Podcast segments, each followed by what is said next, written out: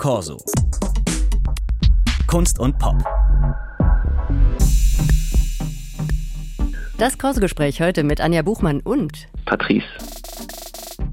Er ist in aller Munde, nicht nur von musikinteressierten Menschen. One Love, der heute angelaufene Film über den jamaikanischen Reggae-Star Bob Marley.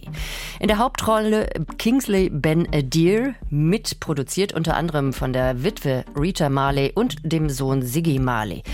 Und die Werbemaschinerie läuft auch auf Hochtouren. Es gibt für die Präsentation des Films sogenannte Ambassadors. Unter anderem der Musiker Patrice ist ein solcher, den ich gestern gesprochen und unter anderem gefragt habe, was da so genau seine Aufgabe ist. Also Ambassador ist eigentlich, wie der Name auch sagt, Botschafter man geht hin und zieht so ein bisschen für diesen Film ins Feld und erzählt ein bisschen vom Film und tritt auch teilweise auf von Premieren.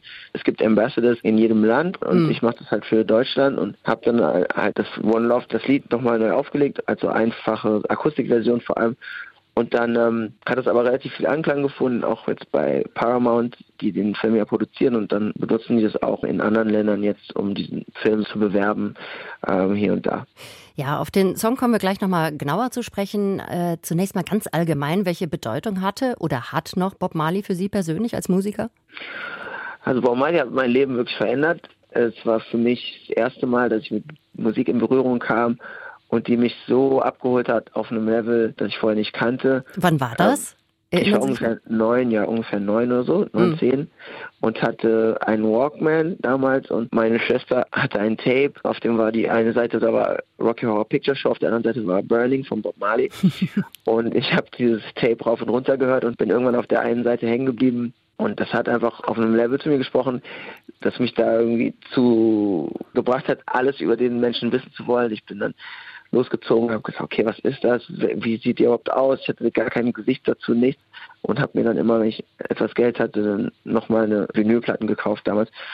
Und irgendwann hatte ich die komplette Kollektion und ich hatte so eine ganz persönliche Beziehung zu der Musik. Das verbinde ich viele Erinnerungen damit, aber auch äh, hat mir das durch viele so schwerere Zeiten geholfen. Das war und auch so generell, wenn ich mich alleine fühlte, hatte das so eine Art von so Zuhause-Funktion. Das war so etwas Vertrautes. Und ich habe auch darüber natürlich irgendwie singen gelernt, weil ich, weil ich da halt alles mitsingen konnte und jede Nuance konnte. Und mhm. irgendwann, als ich meine eigene Musik gemacht habe, dann klang ich auch so ein bisschen so. Das heißt, weil ich so aufgemacht habe, dass das so reinkam und auch zu einem Teil von mir wurde. Also Bob Marley, auch seine Message und das, was er repräsentiert, war irgendwie das erste Mal, dass ich dachte, okay, krass, man kann mit Musik wirklich die Welt verändern. Also er hat auf jeden Fall meine Welt verändert und ich wäre, glaube ich, heute nicht hier, wenn es ihn nicht geben würde. Kann man das? Ist die Frage, ne? Kann man mit Musik die Welt verändern? Also es sind große Worte und Sie haben es jetzt gerade, also Ihr Leben hat es sicherlich verändert, aber ja, inwieweit kann Musik die Welt verändern? Was, was meinen Sie? Naja, also wenn etwas die Welt verändert hat in der Vergangenheit, dann denke ich Musik, ne? Also diese Antikriegsbewegung, das ist eine Riesenbewegung, die sehr von Musik gespeist wurde, ich denke, jeder Mensch geht durch eine Bob Marley-Phase so zwischen 12 und 15 oder 16, die ihn irgendwie nachhaltig verändert. Und, und Bob Marley steht für den Kampf für Gerechtigkeit, für so Freiheit, für anders sein dürfen, für Liebe, Einigkeit und so Sachen. Also ich glaube, die Welt wäre eine andere, gäbe es Bob Marley nicht. Und es gibt viele andere Beispiele. Also Bob Dylan hat die Welt nachhaltig verändert. Äh, Fela Kuti hat die Welt nachhaltig verändert. Große Statements, große Konzerte zu Themen haben die Welt nachhaltig verändert. Ich glaube, hätte es Spirituals nicht gegeben. Ich weiß nicht, ob die Identität der schwarzen Bevölkerung, ob die sich hätte bis heute weitertragen können, äh, gäbe es Musik nicht. Also ich glaube, dass das ohne Musik hätte das einen ganz anderen Weg genommen. Ich glaube, man hätte Sklaverei gar nicht überleben können. Man hat sein Leid damit ausgedrückt. Es war Ventil, die Schönheit im im Schlimmen auch finden und über Musik das überstehen dürfen. Die größte Musik oft kommt aus dem größten Leid.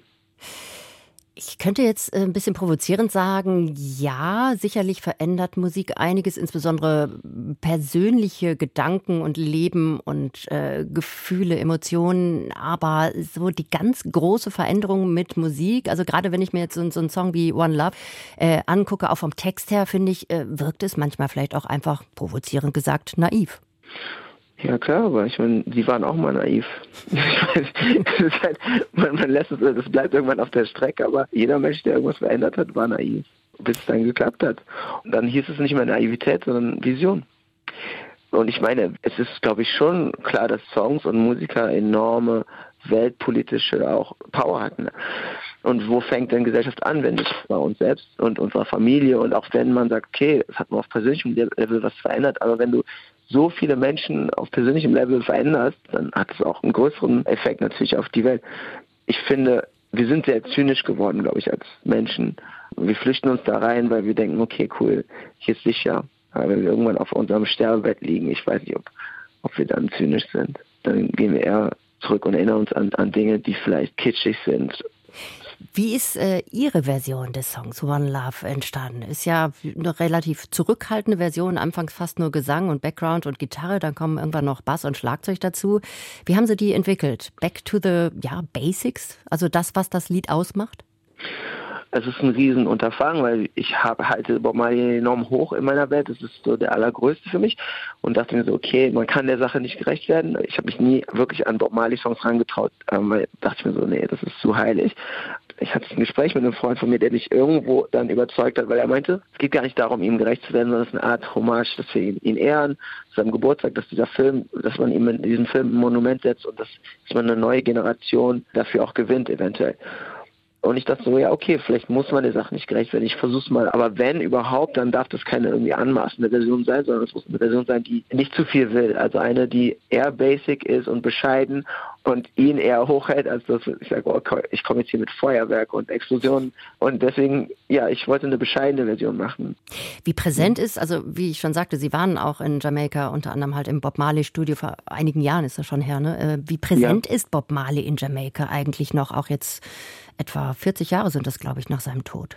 Ja, er ist, er ist natürlich enorm präsent, weil er kommt aus einem ganz kleinen Ort namens Trenchtown, was sehr arm ist und so, und ist zum größten Künstler des, des Millenniums gewählt worden.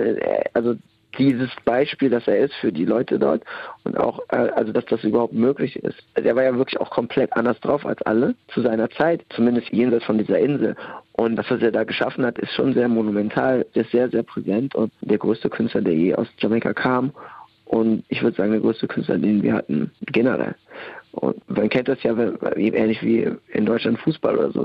Wenn da so die, die krassen Fußballer aus irgendeiner Stadt kommen, dann fühlt man sich als Kind natürlich davon inspiriert und denkt so, boah, krass, vielleicht kann ich das auch, wenn er es kann. Vielen Dank für das Gespräch, Patrice. Danke Ihnen. Corso. Kunst und Pop.